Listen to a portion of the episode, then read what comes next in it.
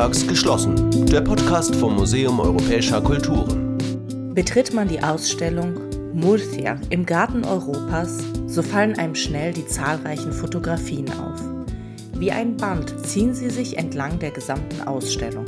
Sie stammen vom Potsdamer Fotografen Göran Gnautschun. Er reiste im Februar 2020 nach Murcia. Sein Auftrag? Eine Serie zum Thema Migration. Doch wie stellt man das dar?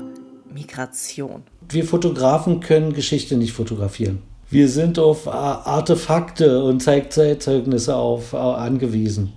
Insofern äh, war mir wichtig, dass ich in den Fotografien, in diesen eher konzeptuellen Fotografien, darstellen kann, dass Migration ja eine ganz alte Geschichte ist, die die Menschheit überhaupt betrifft. Bis zu seiner Reise war Göran die Region im Südosten Spaniens noch komplett unbekannt. Für ihn hieß es erstmal Recherche zur Geschichte, den Menschen dort.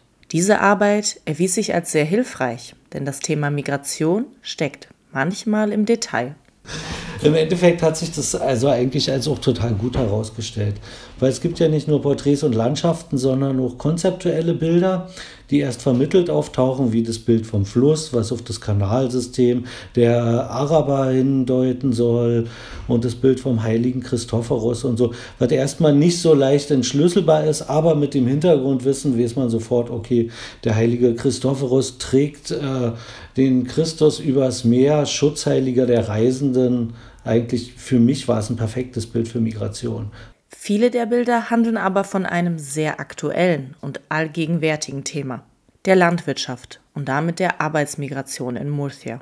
Auf den immensen Feldern im Campo de Cartagena arbeiten vor allen Dingen Menschen aus Nordafrika, Osteuropa oder Lateinamerika.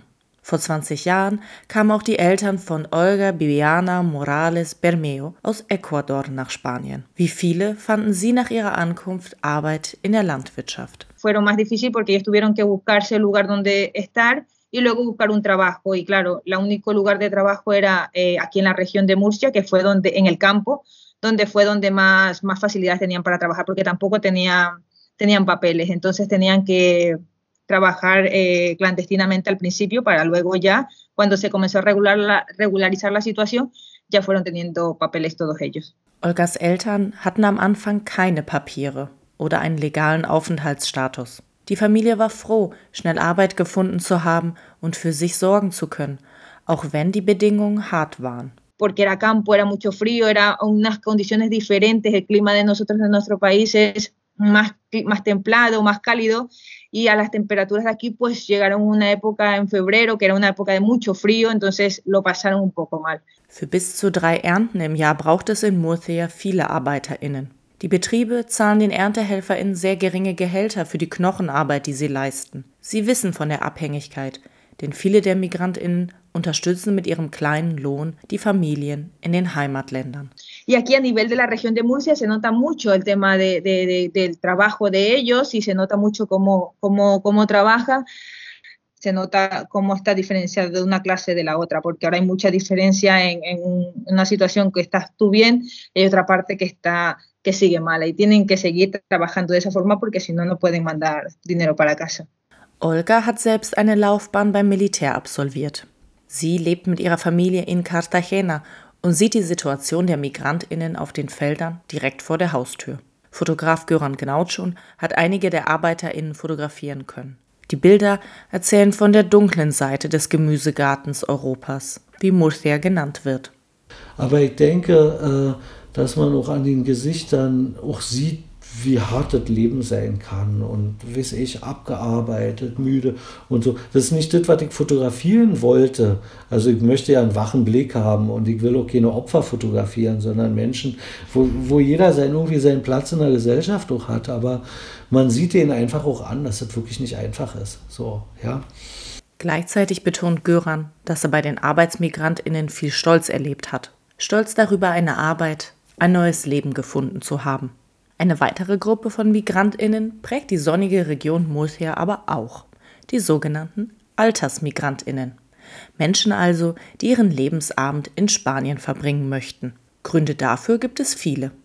Einerseits, äh, weil man natürlich mit der Rente, die man auch in Deutschland bekommt, in äh, Spanien wesentlich besser leben kann.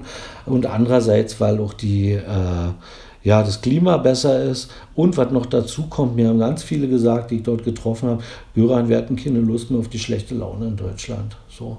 Wir wollen den Rest unseres Lebens mit guter Laune verbringen. Konnte ich gut verstehen. Natürlich bringen die ArbeitsmigrantInnen Geld in die Region. Die für sie geschaffene Infrastruktur schafft Arbeitsplätze.